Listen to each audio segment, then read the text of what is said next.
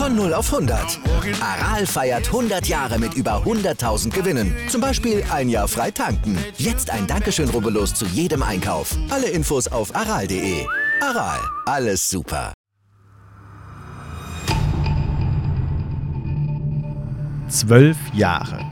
Genauer gesagt 4401 Tage. Das ist die Zeitspanne zwischen dem letzten DEL-Spiel der Frankfurt Lions und der DEL2-Meisterschaft der Löwen Frankfurt, die die Rückkehr in die höchste deutsche Spielklasse bedeutete. Zwölf Jahre voller Geschichten. Geschichten von Niederlagen, Geschichten von Triumphen, Geschichten von Titeln. Zwölf Jahre, die nur ein einziges Ziel vor Augen hatten, die DEL. In vier Episoden wollen wir die Rückkehr der Löwen rekonstruieren. Vom Lizenzentzug über die Regional- und Oberliga bis hin zur Meisterschaft. In dieser Folge geht es um das Ende der Lions und dem Neuanfang als Löwen Frankfurt.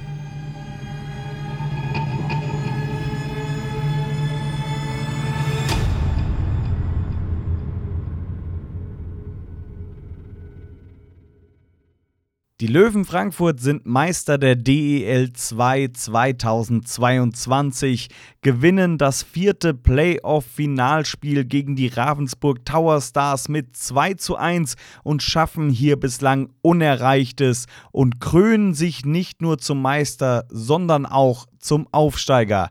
Erstmals schaffen es die Löwen nach oben. So der Kommentator am 22. April 2022. Die Löwen Frankfurt beenden eine historische Playoff-Serie in Ravensburg mit dem dritten Sweep in Folge. Endlich Aufsteiger. Endlich DEL. Endlich wieder das Derby. Zwölf Jahre hat es gedauert. Zwölf Jahre aus der beinahen Bedeutungslosigkeit hin in die Belletage des deutschen Eishockeys. In dieser Zeit ist vieles passiert. Bevor wir nun also wieder in die großen Arenen des Landes fahren, sollten wir ein hoffentlich letztes Mal zurückblicken. Zurück auf die Geschichte der Löwen Frankfurt. Machen wir also eine Zeitreise und beginnen wir diese im Jahre 2010.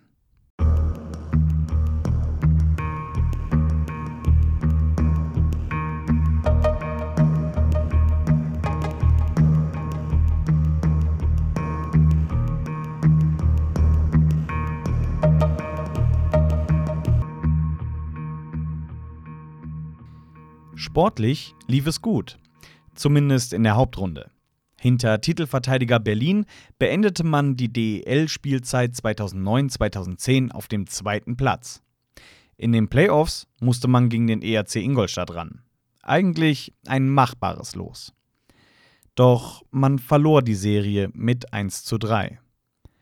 Was noch niemand wusste, die 2 zu 3 Niederlage in Spiel 4 am 5. April 2010 in Ingolstadt sollte das vorerst letzte Spiel Frankfurts in der DEL sein. Doch der Reihe nach. Bereits sieben Jahre zuvor standen die Lions schon einmal am Abgrund.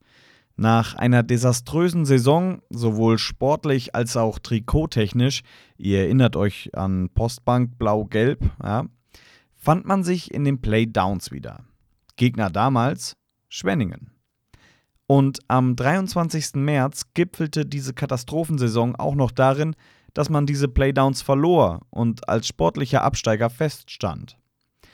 Dass ausgerechnet Playdown-Gegner Schwenningen mit einem Insolvenzantrag den Frankfurter Verbleib in der DEL sicherte, pures Glück.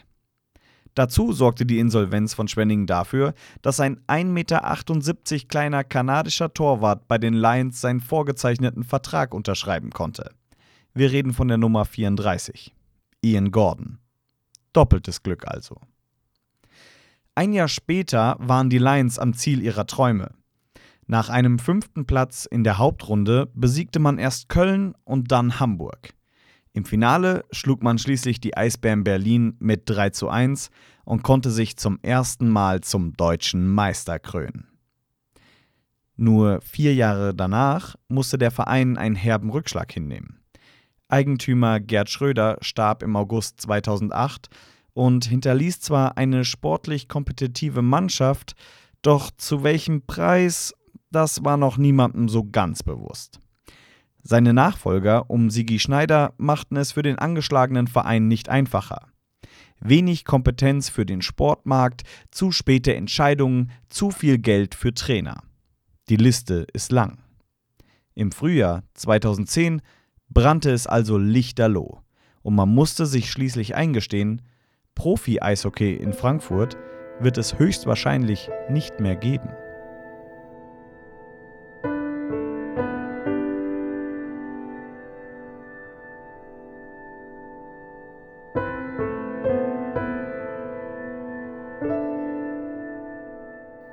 Zwei Millionen fehlten am Ende.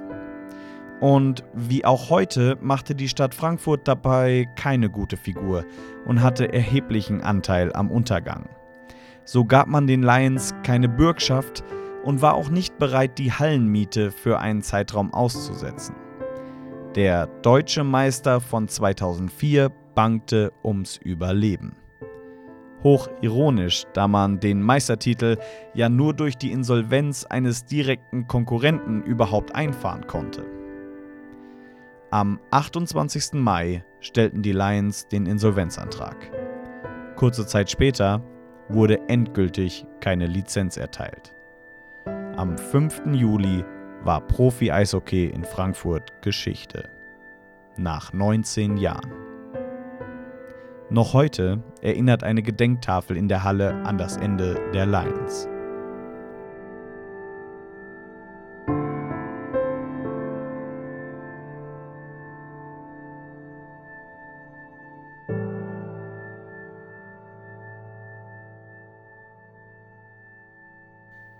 Und jetzt? Wie geht es mit dem nach Zuschauerinteresse zweitgrößten Verein Frankfurts weiter? Durch das späte Insolvenzverfahren, falschen Versprechungen an die Fans und Unsicherheiten in der Sponsorenfindung hatten die Lions erheblichen Kredit bei den Fans verspielt. Viele verloren ihr Geld, da die bezahlten Dauerkarten natürlich nie ausgegeben werden konnten. Sie waren nun Teil der Insolvenzmasse. Im Übrigen ein Grund, warum selbst heute der Dauerkartenverkauf der Löwen erst spät so richtig Fahrt aufnimmt. Erst wenn alle Unterlagen eingereicht sind und die Lizenz wirklich erteilt wurde. Diese Zeit hat Narben hinterlassen. Tiefe Narben. Bis heute. Doch es gab Hoffnung. In der Regionalliga West gab es noch einen Verein. Die Young Lions Frankfurt. Der Stammverein der Lions.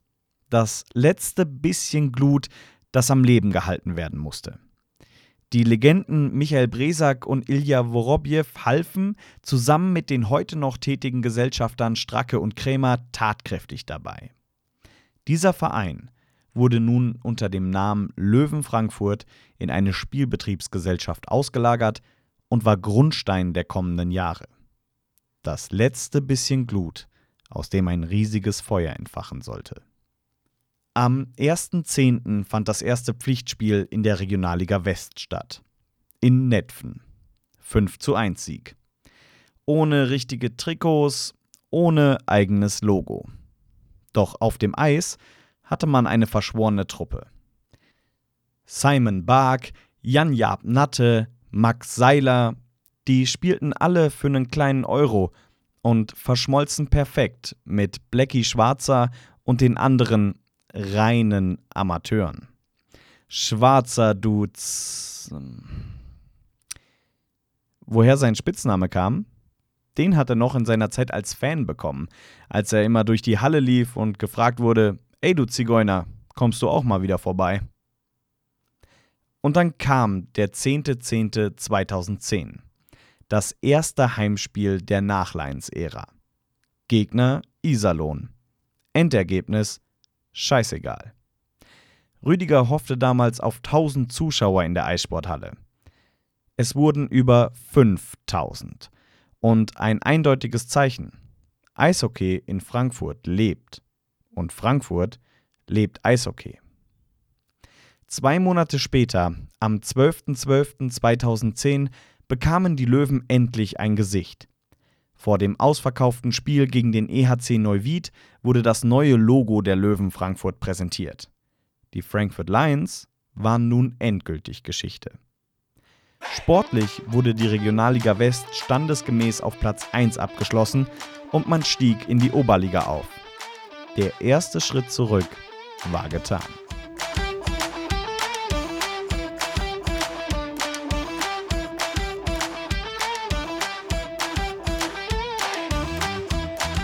Das war Folge 1 vom Ende und Neuanfang. Die nächste Episode gibt's in zwei Wochen.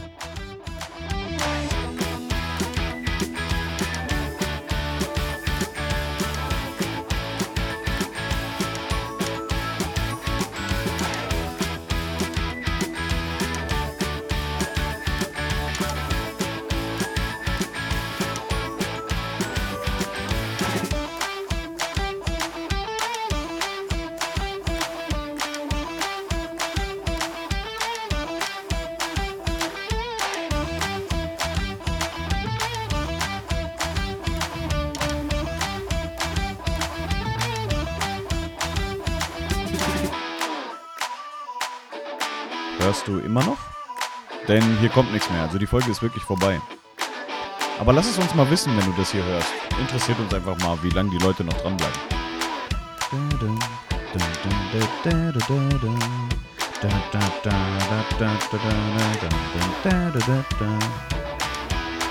Naja. Viel Spaß noch. Ich wünsche dir einen schönen Tag, ne? Tschüss.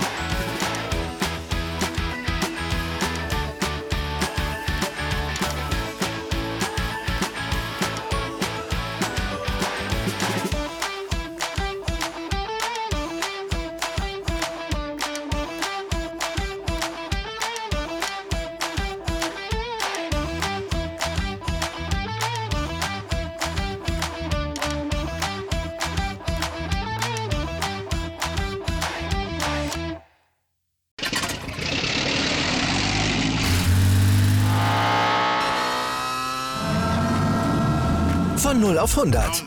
Aral feiert 100 Jahre mit über 100.000 Gewinnen. Zum Beispiel ein Jahr frei tanken. Jetzt ein Dankeschön, rubbellos zu jedem Einkauf. Alle Infos auf aral.de.